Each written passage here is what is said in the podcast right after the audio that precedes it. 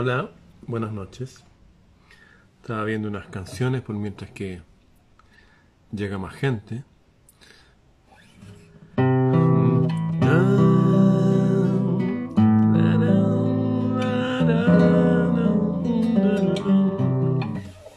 Bien.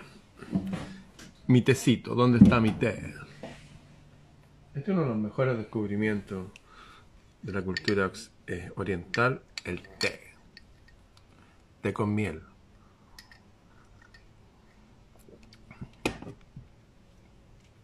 He estado varios días hablándoles de, de estos libros antiguos, sentarse debajo, o Upanishad. Cada cierto tiempo yo me recuerdo estas cosas, así que se las recuerdo a ustedes. Eh, les decía que hay que hacer un esfuerzo uno, hay que esperar que, no, uno tiene que moverse, uno tiene que avanzar. Bien, miren esta frase maravillosa. El asno, el burro, que lleva una carga de sándalo. ¿Conocen a sandalwood, la madera de sándalo? La gente conoce el incienso de sándalo. Algunos dicen que el sándalo es el árbol más noble del mundo. ¿Por qué? Porque perfuma el acero del hacha que lo hiere. El asno que lleva una carga de sándalo solo recibe el peso de la carga y no la fragancia de la madera. Así en verdad lleva tan solo una carga el que habiendo escuchado palabras de su sabiduría, estudiado libros, no conocen su verdadera importancia, su verdadera esencia y menos la practican. Hay mucha gente que dice, oye, no, pero yo estudié filosofía, yo estudié teología, yo leí, leí ese libro y ya lo leí. Es como que el libro ya. La verdad es que llevo tanto tiempo ya que he visto personas sufrir lo que yo bauticé como la, la bulimia del conocimiento. O sea, efectivamente, ingresaron esos conocimientos adentro, pero por alguna razón los devolvieron, no los asimilaron. Hay mucha gente religiosa que estudia libros religiosos que traen cosas buenas, sin duda. En la Biblia hay cosas maravillosas, hay cosas letales también. Y en todos los libros sagrados hay cosas maravillosas. Y hay cosas letales que te pueden matar o te pueden dejar en una vida suspendida sin relacionarte con la realidad durante años, décadas, toda la vida para algunos. La liberación, el liberarse de esta matriz, de este constructo tan mentiroso que nos rodea, no está allá en el cielo, no está en, en el futuro, está aquí mismo y ahora, para quienes lo deciden así para quienes van a hacer el esfuerzo necesario, para quienes tengan la capacidad, la inteligencia y la gracia, el favor de arriba, porque esto tampoco es solamente por esfuerzo personal, de pasar a ese otro estado en el que uno no es un títere de la realidad.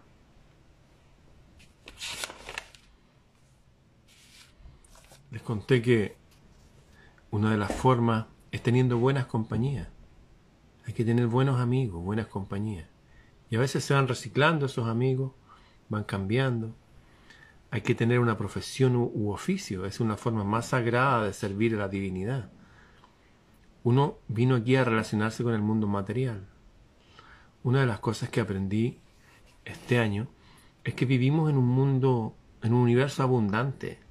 Uno nunca va a ver un pescado eh, pidiendo limosna o enfermo de inanición o que no pudo encontrar un lugar donde poner sus huevos. Lo que he visto es que para las personas, como para los animales, cuando fluyen simplemente, la vida les va generando todo lo que necesitan. Recuerdo una pareja de estudiantes secundarios, 18 años tendrían. Hicieron lo mismo que hacía yo a fin de año, se iban a mochilear al sur. Tomaban sus mochilas, hacían dedos y se iban. Y cuando llegaron bien al sur, a la isla de Chiloé, que fue bautizada en su época como, Nueva Galicia, como Nueva Gales del Sur, si Gales viene de los galos, de los celtas. En esa isla llegaron a un lugar, hay una isla grande y varias islas pequeñitas, y llegaron a esas islas pequeñitas. Y les gustó ahí, porque si tenían hambre podían pescar, se hicieron amigos de las personas del lugar, que eran gente muy buena, pero no tenían tanta educación como ellos, estudiantes recién secundarios, ¿ah? estudiantes de la secundaria nomás, pero con sus conocimientos frescos. Entonces igual era un buen aporte para los hijos de las personas, para formar una comunidad. Así lentamente se fueron quedando en esa carpa, en ese lugar, y pasó el tiempo y no quisieron volver para acá. No. Y se consiguieron unas latas de zinc, las pusieron encima de las carpas porque allá cuando llueve, llueve. Poco a poco se fue, fueron haciendo unas paredes para el viento. Bueno, fueron armando su casa, teniendo una cocina leña, aprendiendo los oficios del lugar, pescador y qué sé yo. Finalmente se compraron un pedazo de un terreno ahí. Tuvieron hijos y todo eso. Unas personas que venían de los barrios, sin profesión formal, nada, pero con ganas y disfrutando de la naturaleza. Para esas personas que se atreven a veces a cruzar el umbral, siempre hay respuesta. Se dice que cuando uno es extranjero, cuando uno viaja a otro lugar, a otra ciudad, a otro mundo, hay una bendición extra que viene ahí. Obviamente, viendo cómo el mundo está hoy día, cuando uno sea a un país, no sé, más interesante que el que uno está. Si usted se quería Corea del Norte, seguramente, o no, no sé, no le va a en fin. La meditación sobre el ser va madurando con el tiempo. No es que uno se ponga a pensar en sí mismo, en esforzarse y de un día para otro uno está como, wow, mira, lo sé todo. Soy uno con el cielo. No existe eso. La meditación sobre el ser, ese ser, ese ser que está más allá del sol, más allá del cielo, pero que también está más allá en ese infinito que hay para adentro. Hay un infinito hacia allá y un infinito hacia adentro. La meditación sobre el ser va madurando con el tiempo y por grados. Es como una especie, con el tiempo uno va cosechando conocimiento de sí mismo. Al principio uno tiene la intención, uno logra cierta paz, que no están exentas de guerra, esto igual que Jesús que habla de la paz y el amor y que a veces es necesario ponerle otra mejilla. Pero a veces también hay que enfrentarse. Hasta las hormigas se defienden. ¿Mm? La meditación sobre el ser va madurando con el tiempo y por grados. O sea, va, de a poco. Y así uno va cosechando conocimiento desde el sí mismo. Primero uno crea una tierra fértil donde capturar esos flashes de pensamiento, de inspiración que vienen del ser. El ser que se manifiesta en todo lo visible externamente y más allá de la luz del sol. Y se manifiesta en nosotros cuando estamos en silencio y sentimos que este es mi cuerpo. Tengo que cuidar mi cuerpo, sentarme bien. Esta es mi respiración el prana que, adquiero del universo, mis pensamientos, pero yo estoy más allá de todo eso. Igual, tal cual como ese ser está más allá de todo lo visible, hacia el interior el mismo ser se manifiesta en uno hacia adentro. Lo que estoy diciendo es súper profundo y es difícil de asimilar una vez. Lo mejor es capturarlo como yo lo he hecho en mis cuadernos. Cuando la gente dice, oye, ¿qué lee Ramón? Me ponen, ¿eh? ¿Y qué lee Ramón? Yo le pongo ese tono. ¿Qué lee Ramón? Ramón lee lo que ha estado leyendo y anotando de distintos libros de, a veces me han llegado pensamientos, wow, divinidad interior. Eso es. Bueno, y cuando uno entra en esto, en estos mundos de, oye, quiero salir de la Matrix, quiero, quiero entrar a la Matrix protegido y quiero salir cuando necesite. Estamos aquí. Este envase se mueve en la Matrix y vamos a aprender todo lo que tengamos que aprender de esta cárcel y después nos vamos a escapar. Cuando uno se mete en, en estos temas, es normal que uno a veces empiece a adquirir una personalidad afectada. Eh, o sea, que uno no es uno mismo. A veces las personas, ay, no, yo soy una persona espiritual, entonces tengo que, no sé, tengo que pararme de cierta forma, más, tengo que ser más serio. ¿ah? O a veces cuando uno conoció a alguien que lo inspiró, como dice incluso el, el manual del guerrero de Lucas Estrella, el discípulo, el más joven, tiende a imitar al, al hermano mayor al cual, del cual aprendió. La forma de caminar, la forma de hablar, hasta la forma de vestirse, hasta el perfume que usa. Es natural que eso suceda en una etapa. Pero no funciona así. Después, como dicen los Upanishads, sé quién eres. Sé tú mismo. en toda condición. Sé quién eres nomás, con tus gustos. Yo me acuerdo que dejé de escuchar rock. Dije, no. Me puse a escuchar pura música clásica, creyendo que... Y la verdad es que la música es música. Hay buena y mala música entre la música clásica y entre la música rock. El bien y el mal vienen mezclados. Son como dos barajas de naipes, una roja y una azul, que una sería la verdad y la otra la mentira. Y están mezcladas. Claro, por un lado parece todo lo mismo, al darle vuelta, ah no, esto, cuando uno le da vuelta a las cosas, esto no, no es tan así, esto es falso, o esto es peligroso.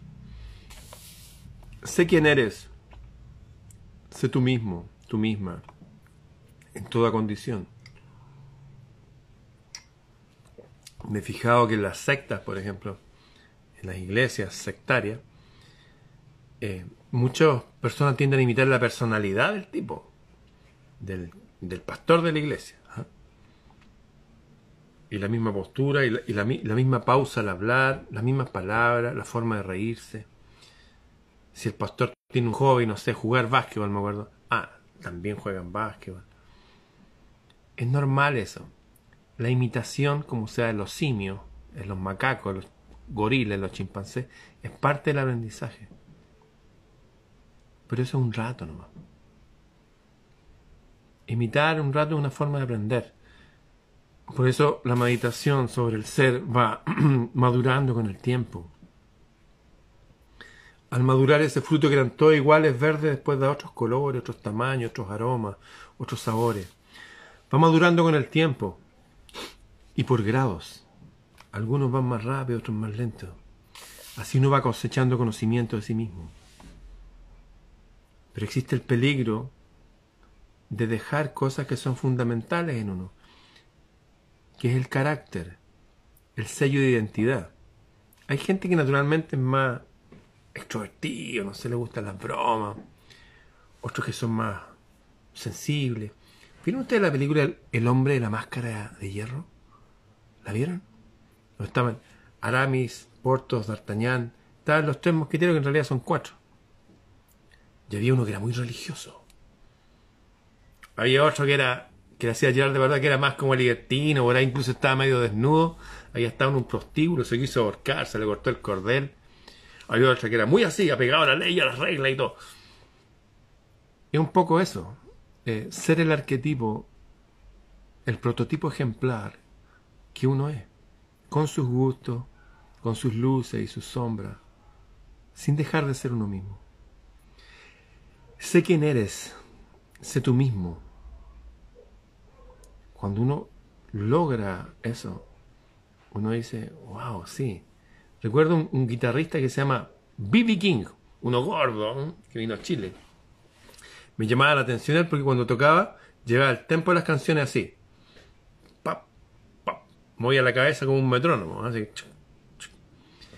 Y él dice, B.B. King, se llama así porque Blues Boy King iba a tocar blues con pantalón corto ya era un abuelito cuando yo lo conocí en Chile, decía que él siempre quiso ser como otros y lo imitaba, trataba de ser, pero un día se dio cuenta que, que terminaba siendo una mala copia del otro, como algo raro. Y como que se amargó igual un poco, pero después se dio cuenta que terminó tocando como él mismo. Así también es la personalidad. Cada uno tiene sus sentidos del humor, sus hobbies, sus luces y sus sombras. Aquí me preguntan que dónde pueden conseguir textos de los Upanishads en español. Les voy a dar un secreto. Para conseguirse estos textos, o cualquier texto que ustedes quieran, hay un santo. Ustedes se arrodillan, ponen las manos así y se encomiendan a San Google. ¿ah? Y después van, tienen un templo ahí virtual y escriben y le ponen Upanishad, PDF. ¿ah? Y ¡pum! Y con suerte van a llegar a, a lo mismo. El egoísmo, que es un enemigo, esa persona que, para mí nomás, yo estoy aprendiendo, yo, no el que quiere compartir el conocimiento.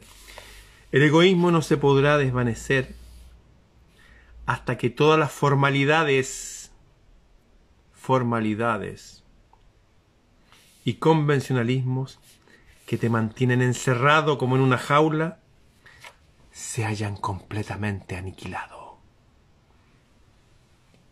Les conté yo, aquí había unos, uno, no sé cómo se llaman, unos yogis, unos six, unos turbantes blancos así, ¿ah? y con un rictus así, ¿ah? y llegaban al restaurante El Huerto, donde estaba, tenía una prima que estaba a cargo ahí del restaurante, la Cata Valdés, y llegaban así, ¿ah? Con su rictus, su formalidad, sus cosas, como que todos los demás éramos basura y ellos están en un nivel superior. Conocí después a alguien de cerca de esas creencias, una mujer. Hablamos, ¿ah? Y yo, ah, sí, escuchaba, y por ahí le hice dos, tres preguntas, como que la dejé medio desestabilizada. Y me dijo, oye, no lo había pensado de esa forma. Y fue y me regaló un, brazalete en esa época, me dijo, para que cierres y protejas tu aura. Pasó una cuestión que ni me cabía. Y me dije, wow, igual como están en la iglesia evangélica, o los católicos, oye, nosotros. También pasan esa gente lleno de formalidades y convencionalismo. Oye, hay que hacer de esta forma todo. Oye, ahí está el maestro. El maestro te da una palabra clave. Es un idioma antiguo. En sánscrito, en tibetano, y con esa palabra. Y la gente tiene sus cuestiones, está bien. Será una forma de aprender, como cuando uno imita a otras personas. Pero eso es un rato nomás. Yo lo veo como muletas del aprendizaje la persona usa muletas mientras no, el cuerpo no está firme, estable. Así uno imita a otro, pero llega un momento que tiene que caminar con sus propios pies. recuerdo que hay gente que me ha preguntado, oye, ¿y qué piedras son las que tú usas? ¿Y cuántas son? Y, y como que creyeran que si se hicieran un collar como el que yo uso, como que ahí algo se abriría especial. Eso no existe no existe. ¿Les cuento de dónde salió este collar? Este collar eran las piedras celestes nomás, las turquesas. El año 2000 tomé un avión que iba a Zúrich, a Suiza, y de ahí otro a Arlanda, al aeropuerto de Suecia. Iba donde un amigo, que también fue maestro mío de sonido, eh, que tiene como 50 discos de oro en Europa, tipo super músico, eh, Tommy Aperia. Y fue tecladista de los Saltamandlar, eh, son como los Beatles de Escandinavia, un vikingo de allá. Yo lo tuve viviendo una, en mi casa en Chile en el año 90 y tanto. Y él me invitó para allá. Y después me iba donde otra amiga, Adriana Rosenberg, y su esposo, Johnny Erickson, en otra ciudad. Y después iba a otro lugar en Noruega donde Kirsten Huglen, una discípula de los monjes cistercienses, los que crearon las órdenes de caballería templaria, los que crearon las catedrales góticas, los que protegieron a Hildegard von Bingen. O sea, un viaje súper mágico y potente. Y cuando tomé el avión, se me empezó a acercar gente en la cola antes de la policía, no hay que hacer una cola. Me dijeron, oye, eh, ¿A dónde vas tú? Ah, voy a, hasta Suecia, pero voy por Suiza primero, Zurich. Ah, y eh, es que tengo miedo. ¿Miedo de qué? Es que me da miedo el avión y... Ya. Y por ahí me transformé en un imán de gente que tenía miedo. Y que se acercaban y yo, tranquilo, todo está bien, jajaja, una risa, qué sé yo. Y una vez en el avión, me acuerdo que yo a la gente, vi una mujer que puso una guitarra arriba de, del equipaje, que es una gran amiga mía ahora, 22 años de amistad. Ella es una doctora de Suiza. Y un tipo que andaba como con un tarot, una cosa así, ¿eh? Un tipo que miraba así. Y otros unos pinganillas que andaban haciendo bromas, no sé, se reían fuerte. Bueno, la cosa es que de repente me fui al. Me, puse a hablar con gente y atrás del avión, que para atrás medio vacío, hicimos como un foro y empezamos a hablar y jajajaja y todo. Y por ahí uno una botella de whisky, no sé. Y yo ya estaba yendo a buscar una guitarra de esta doctora. Cuando de repente se acerca un tipo y me dice, oye, ¿quién eres tú? ¿Por qué le digo yo? ¿Tú eres famoso en tu país? No. Pero acá la gente te acerca y todo, sí, sí. Yo, es un misterio para mí. Y me regaló una cruz de San Marco, de, un, de Grecia. Y otra persona me regaló otra cosa. Y cuando llegué al aeropuerto en, de Zurich, en Suiza, eh, vi a un, a un chileno, eso es lo que yo vi, que estaba así, medio como asustado y ya no tomando el avión acá, sino en otro país. Pues. Y yo lo miro y le digo, hola compadre, ¿cómo estás? Y así, jajaja. Y el tipo se da vuelta y me dice, no le entendí nada. Y por ahí en un inglés champurreado empezamos a hablar. Y él me dijo que venía del Líbano. Le dije, ¿el Líbano? Jalil Gibran, tengo todos sus libros. Y me dijo, sí. Y yo dije, ¿a qué vas allá? voy a buscar un trabajo como lo que sea, me dijo, ayudante de cocina, o sea, lo que sea. Ya, le dije. Y yo andaba con una zampoña, estas flautas de pan en miniatura, y le dije, yo vengo de la tierra de los hijos del sol, vengo del sur del mundo. Le dije, mira, esto es poderoso, te lo regalo, para que te vaya bien. Y él me miró así, y como que nos dimos un abrazo, nos despedimos y después me dijo, hey, wait, espera. Y me pasa esto, que era la turquesa, que era un rosario musulmán. Son turquesas que vienen de Afganistán, de las antiguas minas de los faraones. Y me lo regaló y dije, wow. Y me lo puse como una pulsera aquí. Y así empecé a usar esto como acordándome, es como que tenía una luz conmigo que me acompañaba y esa luz se acercaba a gente y compartía con gente y sentía que donde iba me armaba mi propia tribu. Eso. Pero hay gente que también está en el camino que yo y se queda pegado. Y dice, ah, si este tipo anda con estas cosas, entonces yo también. Para que me vaya más o menos igual. Y a veces, mm, como digo, un, un tiempo es así. Puede ser es como cuando el hermano pequeño imita al hermano mayor, hasta se peina igual. Pero sé quién eres. Sé tú mismo. En toda condición. Eso. Sé tú mismo. Fortalece tu yo. Ahora, cuando uno empieza a estar en esto, también uno se puede volver, oye, wow, funciona. voy a quedar callado, no lo voy a compartir esto. Yo no soy una persona egoísta. ¿no? se va para adentro con el conocimiento. Un conocimiento que es liberador. Como decía aquí, la liberación no viene allá, es aquí ahora. Y va, uno va madurando en eso y es por grado. Ese egoísmo que nos separa no se podrá desvanecer hasta que todas las formalidades. Hay gente que dice, no, no el, a, Dios se le agrada dejando un cierto día para descansar otro cierto otro día. No, que este Dios, este es el libro sagrado, no, que este otro. Mientras estén todas esas formalidades y convencionalismo que nos mantienen encerrados como en jaula, no va a pasar nada. Cuando se desvanezcan esas cosas, recién ahí, recién ahí, vamos a haber avanzado algo. Yo ya vi que la divinidad está presente en todos lados incluso entre gente que no, que no, no manifiesta verbalmente una creencia divina. Se pueden declarar hasta agnósticos o ateos incluso.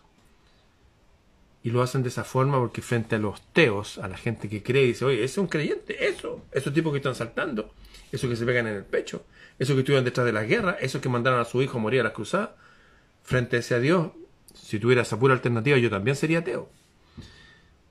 Finalmente uno se da cuenta de la presencia de, de la divinidad por la persona misma quien es.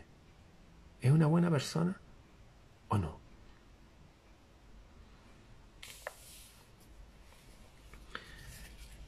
La identificación con el todo conduce a la suprema totalidad.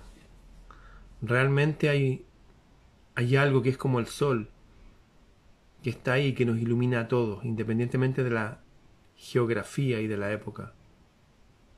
¿O ustedes creen que la divinidad apareció con el cristianismo? ¿O con el judaísmo hace 3600 años atrás? ¿O con el brahmanismo? O con los que siguen toda la doctrina del Tao, que tienen miles de años, o con los libros de Hermes Trismegisto. No. Viene desde el infinito en el tiempo hacia atrás y se proyecta hacia el infinito en el futuro. Hay un infinito hacia arriba, hacia el cielo, hay un infinito hacia adentro, en nosotros, hay un infinito hacia atrás en el tiempo, y hay un infinito hacia adelante y cuando uno está en equilibrio en esos infinitos, está aquí y ahora, ahí empieza a suceder la magia. Ahí uno se conecta realmente. Ahí uno dice, oye, sí, hay un continuo de tiempo que es un reguero de sangre casi, y de pugnas y de este.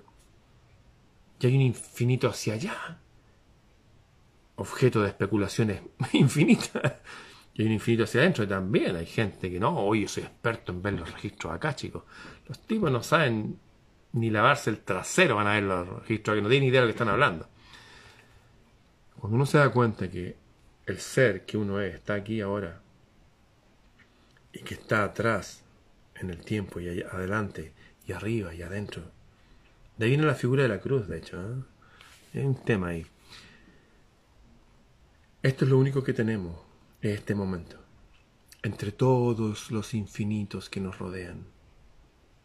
Y este tiempo es digno de ser, este tiempo sin tiempo, es digno de ser descubierto por todos. Y para eso hay que acabar con las formalidades y todas esas cosas. Hay que promover el conocimiento del real ser, aquí, adentro y allá afuera. La identificación con el todo conduce, nos lleva, nos dirige a una suprema totalidad, a una confianza, a una paz, desde donde nos inspiramos, tomamos nuevas y mejores ideas y podemos transformarnos en seres autónomos, que no necesitamos de gente afuera que venga a liberarnos, no, los que necesitan ser liberados son los esclavos. Usted no es esclavo. Autolibérese. Actúe como un hombre o una mujer libre. Edúquese. Coloca tu mente en condición que no pueda distraerse. Por ejemplo, hay personas que hacen esto. Encienden una vela, así, y la ponen a distancia, a cierta distancia para que la luz no queme la retina. Y ustedes al verla van a ver que hay un monje. Si ustedes la miran ahí, van a ver que hay un monje con un manto amarillo y abajo está azul y violeta. Eso, hay un ser. Cuando uno empieza a verlo de esa forma artística como lo estoy compartiendo, empiezan a ver el viento que mueve el ser. O lo pueden ver si quieren como un elemental de la naturaleza, lo que sea. Pero cuando tomando un objeto, una flor o el cielo, o lo que sea, un pensamiento, coloca tu mente en condición que no pueda distraerse. Distraerse, atraerse. Coloca tu mente en condición que no pueda distraerse. Esto es para hacerlo un rato, no es para estar horas así. Y haz entonces que se asimile esta idea en ti. Yo soy un espíritu. Eso. Para este mundo material soy un espíritu. Soy una energía. Soy una luz, una fuerza. Igual que el sol ahí arriba. De hecho, para la gente que medita y dice, hoy hay que meditar en vacío. Eso es mentira. No existe eso. Si le enseñaron a alguien así a usted, es un error. Recuerdo cuando Francisco Varela, el gran científico chileno, biólogo, que fue monje zen, decía hay un error aquí para la gente que estudió en Chile o en Argentina o donde sea. Se hacen sectas y la gente le enseña un sistema para meditar que no los lleva a ninguna parte. De hecho, los deja con la mente media así y andan medio mal genio después. Decía la palabra en sánscrito original para vacío. No es vacío ausencia de, de materia, no. Es como, literalmente dice, cuando una mujer recién está encinta. Que adentro todavía no hay un bebé. Pero está toda la vida, toda la energía de la vida concentrada ahí como una estrella de luz y de vida poderosa. Todavía no se manifiesta el mundo físico de los sentidos, pero para el mundo del espíritu sí está. Hay una fuerza poderosa en mí. Soy una llama, parte de la gran llama. Coloca tu mente en condición que no pueda distraerse. Respira. Y haz entonces que se asimile la idea yo soy espíritu. ¿Se acuerdan ese relato que les conté acá? También los conté en Argentina y la gente del tipo con muerte cerebral.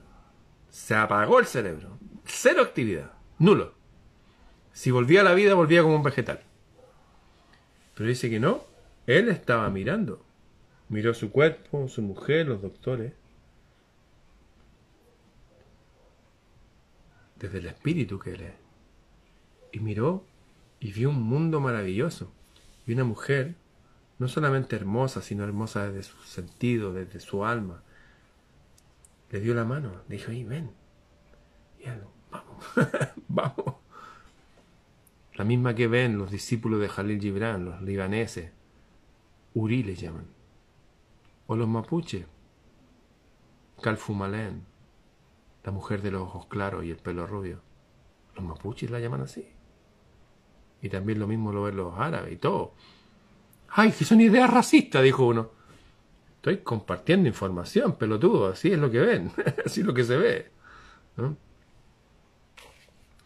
En estado de espíritu fue a otros mundos y estuvo con otros seres súper potentes y le dijeron, amigo, todo bien, pero todavía no tienes que venir acá. Ahora vuelve al mundo y habla de esto. Somos espíritu pero usted no tiene para qué esperar tener muerte cerebral para tomar esa ventaja, ir y volver. Pues, ¿ah? Haciendo este ejercicio se puede hacer. Por último, que permanezca en completo olvido de la personalidad. Que yo me llamo Ramón, que este, que mañana te... No, no, uno está nomás. Es como el idioma en alemán, en inglés. Ser y estar es lo mismo. Estoy, soy. Eso, nada más. Esos breves ejercicios que pueden hacerse con una llama de una vela, lo que hacen es enfrentarnos al ser, es disolver nuestro egoísmo, disolver nuestras también nuestras preocupaciones. Tal cual como, no sé, si usted tuvo una hija como tuve yo una, y si usted le peina su pelo, le hace unas trenzas, como que uno Simplemente hace cosas para estar en una especie de tiempo grato aquí, sin preocupaciones, sino que dando belleza, dando cuidado. Pero eso que uno da hacia afuera también se lo puede dar hacia sí mismo y debe dárselo. Estar en paz, centrarse, meditar. se trata de estar horas, pueden ser unos minutos, puede ser un instante. De hecho, la sagrada siesta al parecer cumple esa función también porque los estados antes de, que sea un estado onírico del sueño, uno igual está ahí en un momento de relax. el que toma esos momentos es como que viviera dos veces. La mitad de la ignorancia se disipa por el intercambio de pensamientos. Hablar con otro. Oye, yo creo en este, yo, yo creo en esto otro. Y de repente, oye, tenemos cosas parecidas y, se abre otra vía a veces. ¿eh? La mitad de la otra mitad por el estudio de la filosofía. Uno tiene que compartir con otros los pensamientos. Y también tiene que estudiar la sabiduría. La sabiduría de otros pueblos, de nuestros ancestros, de otras culturas, de la nuestra, todas las anteriores. Pero hay que estudiar, hay que aprender. Y todo el resto de la ignorancia se desvanece a la luz de la meditación. En el ser, oye, soy un espíritu. Este es mi cuerpo, mi mente, mi corazón, mis manos, igual que mi collar del que les conté la historia. Son mis cosas, son parte de mi vida, son mis símbolos. Pero, ¿quién soy yo? Soy ese ser que está observando todo esto. Y ese ser coincide con ese ser que está allá, más allá de las estrellas. Porque cuando uno empieza a meditar en el ser, se dirige hacia el infinito que hay adentro.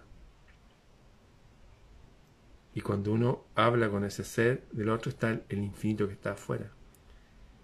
Y como en ese equilibrio entre esos dos infinitos estamos nosotros aquí en este mundo. ¿Se entiende? Coloca tu mente en condición que no pueda distraerse. Haz entonces que se asimile la idea yo soy espíritu. Por último, que permanezca en completo olvido tu personalidad.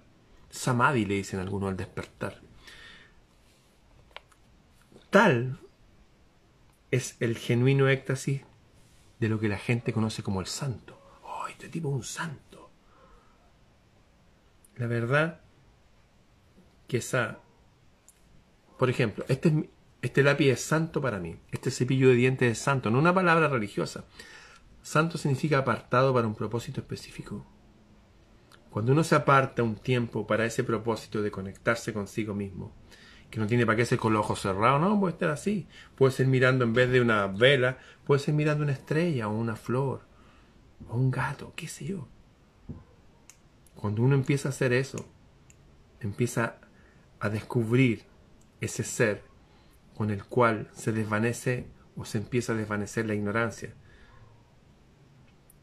La ignorancia se desvanece compartiendo pensamientos con otro, comunicándonos, estudiando, leyendo, escuchando cosas interesantes, escribiéndolas. Mire lo que dice los Upanishad. Agilidad, salud, paz, belleza, voz melodiosa, profunda fragancia. Tales son las primicias, los primeros frutos de quienes empiezan a seguir este camino. El esplendente globo de oro cubierto de polvo vuelve a lucir con su prístino brillo cuando cuidadosamente se lava. Está hablando en términos poéticos el Upanishad. Eso que está opaco en nosotros, lleno de tierra, qué sé yo, llega a ser una esfera reluciente, como esas perlas que tienen esos leones o esos dragones o eso en todas las culturas. Empezamos a relucir,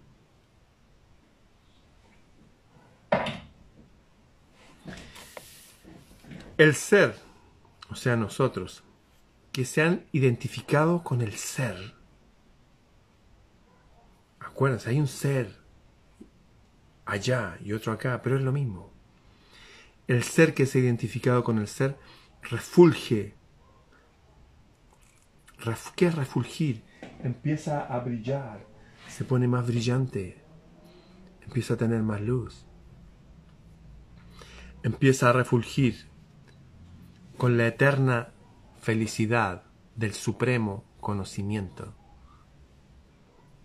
Para los que se integran recién, que ya son altos, son varios cientos. Estoy leyendo de los Upanishads. Los que conocen estos caminos hombres y mujeres, incluso niños, adolescentes, incluso Golden Age, esos que ya están a punto de entregar su envase e irse al otro mundo, a recibir un envase nuevo, a reunirse con los ancestros. Para todos los que están en este plano, ellos no se contraen a ningún grado de conducta. Oye, no, es que hay que estar así ahora. Ni ascetismo, no, es que yo no puedo comer esto, no esto, tengo que ayunar harto para purificarme, para conectarme. No, no se reducen ni a ascetismo ni a libertinaje. No, vamos a tomar y embriagarnos todos los días. No, no, no. El camino del centro. Eso. Una vida normal aquí. Disfrutar de la música, de los amigos, del amor, de juntarse a compartir, a jugar, a cantar. Pero también a estudiar, también a aplicar disciplina en sí, también a defender sus derechos cuando nos atacan. Si somos seres vivos, racionales, el mal a veces avanza cuando la gente buena no pone límite. Y eso hay que ponerlos con poder. Los conocedores no se contraen a ningún grado de conducta, ni ascetismo ni libertinaje. A quien no teme al mundo, se han fijado que hay gente que dice, uy, yo no puedo ir al mall, a estos lugares llenos de... Porque la energía ahí de la gente, la energía, la energía, ay, la energía. ¿Cómo tan débil? Está bien que seamos sensibles, pero no seamos tontos. Hagámonos fuertes. Seamos sensibles, pero fuertes. Una cosa no quita la otra, sino que se complementan. El conocedor no se contrae a ningún grado de conducta, necesitismo ni libertinaje. A quien no teme al mundo, ni el mundo haya en él causa de temor, y trasciende el gozo y la envidia y el miedo, ese está totalmente liberado. ¿Quieres saber si usted se ha liberado realmente? Una cosa es aprender cosas entretenidas, hacer prácticas de meditación, sentirse más o menos en paz. Según los Upanishads, esta no es mi opinión, yo estoy compartiendo cosas y que esta yo también extraigo algunas cosas y retengo lo bueno, y otras cosas que no me parecen, es como, no sé, como Ruhr. Hay gente que tiene a Ruhr como, oye, un gran sabio. Sí, seguro. Yo creo que habló cosas muy sabias, pero otras cosas que no me convencen. Nada ni nadie está exento de... Si yo mismo me viera a mí mismo ahora, pero yo fuera ese hombre que fui cuando tenía 26 años, yo tomaría algunas cosas, pero otras no. Porque no tengo la capacidad de asimilar eso. En esa época yo era mucho más como duro y como farisaico. ¿eh?